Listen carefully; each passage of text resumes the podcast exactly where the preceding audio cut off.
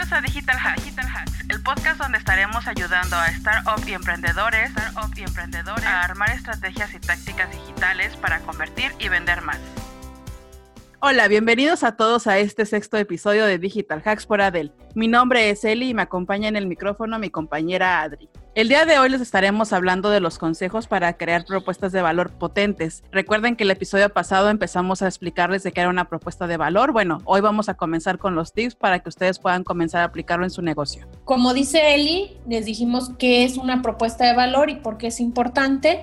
En este episodio pónganse muy, muy vivos porque vamos a ver los consejos para crearla. Creo que les puede servir mucho empezar cómo la pueden ir creando, ¿no? Lo primero que les voy a decir es que hay varios modelos para crear estas propuestas de valor ganadoras. Yo les voy a mencionar un modelo que me enseñaron en el máster que, que estoy estudiando todavía y que se llama modelo Power Value. Este modelo es muy sencillo, lo que nos, nos ayuda es a ver todos los componentes, analizarlos desde todos los ámbitos, todos los componentes de la propuesta de valor y te va a ayudar sobre todo a analizar la propuesta de tu empresa o emprendimiento. También puedes evolucionar tu propuesta actual o innovarla y crear otra. O si quieres verte muy, muy innovador, crear propuestas disruptivas que revolucionen tu sector en el que estás. Comencemos con lo que es la parte de la estructura. ¿Qué es lo que tú estás ofreciendo? Coloca todas las funcionalidades y componentes que tiene tu producto o servicio. Posteriormente de eso te vas a ir a la parte de los beneficios. Es útil entender o es necesario que tú entiendas que un producto o servicio puede generar este, distintos tipos de beneficios. Por ejemplo, los funcionales. ¿Qué es lo que va a obtener tu cliente de tu producto? Por ejemplo, no sé, ahorrar, adelgazar, aprender inglés. También está la parte emocional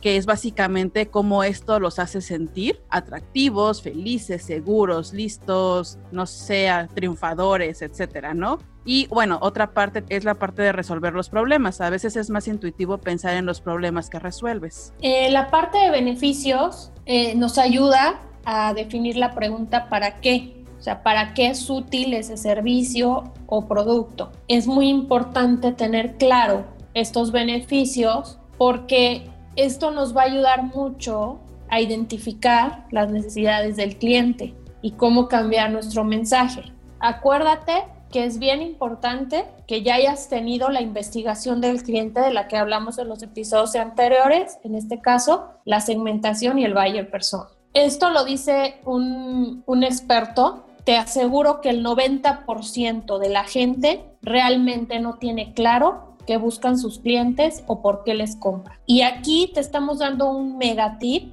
porque si tú sabes y tienes claro qué buscan tus clientes y por qué te compran, tienes ganado la mitad, si te fijas, o mucho, mucho del mercado en tu sector. Entonces, es bien importante que tú, aunque a veces pues digas, ay, no es tan importante o no me importa, mejor lo dejo para después. No, sí eh, siéntate, incluso haz una pequeña encuestita y busca qué, investiga, perdón, qué buscan esos clientes y por qué les compran.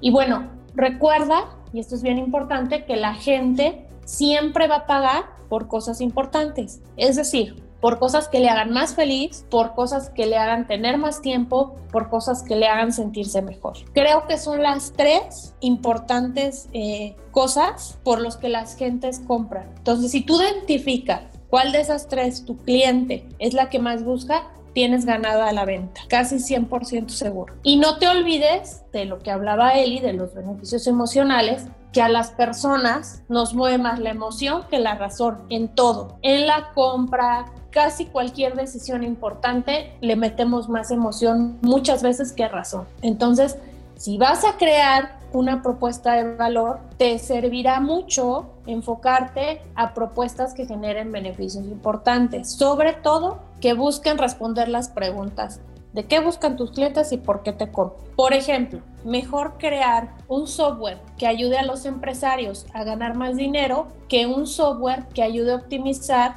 el rendimiento de, los, de sus equipos informáticos. ¿Te fijas cómo las dos cosas cambian? Uno ayuda a ganar, uno da un beneficio y el otro está diciendo un rendimiento que ni yo honestamente lo entendí. Si me dices, me ayuda a optimizar el rendimiento de mis equipos informáticos, ya me perdí, ya me fui. En cambio, si veo un beneficio, es más probable que me quede y me dé curiosidad y me invite a ver el producto, ¿no? Claro, Otro ejemplo, otro ejemplo que ya vi en el, en el, en el otro podcast, pero bueno, en el otro episodio, perdón, del podcast, pero lo vuelvo a dar, es el de Nastigal, que es una marca para las mujeres que les gusta progresar, que están en constante evolución y crecimiento y se esfuerzan por ser cada vez mejores. Si entienden que para eso está vendiendo la ropa esta marca. O sea, va, quiere dar, eh, eh, da esta propuesta en lugar de ser solo un e-commerce que vende ropa y accesorios para mujer. Entonces, ¿cómo cambia el significado?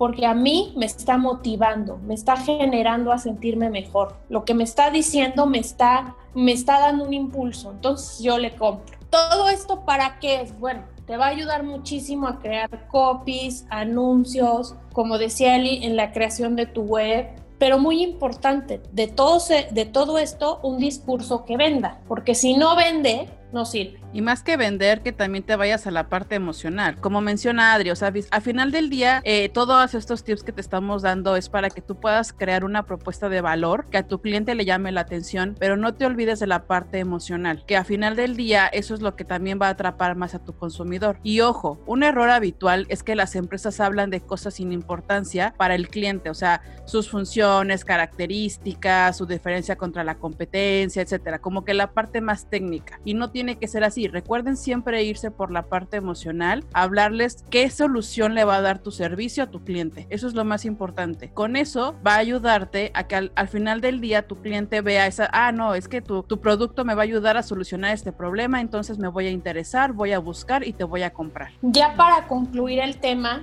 les dejamos una reflexión importante que dice, la gente quiere las cosas ya y con poco esfuerzo. Entonces, traten de redactar su propuesta de valor, todo lo que hagan de forma muy digerible y rápida, porque la gente si no se va inmediatamente, como dice Eli, palabras muy rebuscadas o cosas muy técnicas nos ahuyenta. Nos dio mucho gusto estar hoy con ustedes. Los esperamos en el próximo episodio. No se olviden de seguirnos en nuestras redes sociales. Nos pueden encontrar como Adel Marketing en Facebook, Instagram y LinkedIn. Nos vemos en el próximo episodio. Hasta luego. Muchas gracias.